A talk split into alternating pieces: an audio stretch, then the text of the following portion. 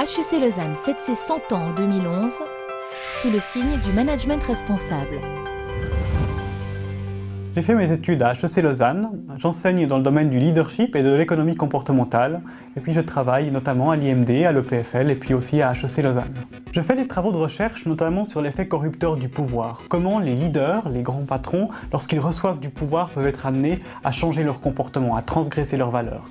Ça montre à quel point c'est très très important d'avoir à la tête des organisations des leaders responsables. On a vu lorsque ce n'était pas le cas, dans le cadre de la crise financière, que cela a pu amener toute la société dans une situation très très difficile. C'est pourquoi les valeurs sont importantes pour les leaders et c'est aussi pourquoi il est important que dans les organisations, il y ait des mécanismes de gouvernance démocratique ou participatif. On sait que si le pouvoir est plus dilué, les gens vont moins avoir tendance à dévier de la norme. Dans les organisations et les entreprises, les valeurs sont au cœur du leadership. Si les employés ne travaillent que pour la transaction, c'est-à-dire gagner de l'argent pour fournir un travail, ce n'est pas très efficace.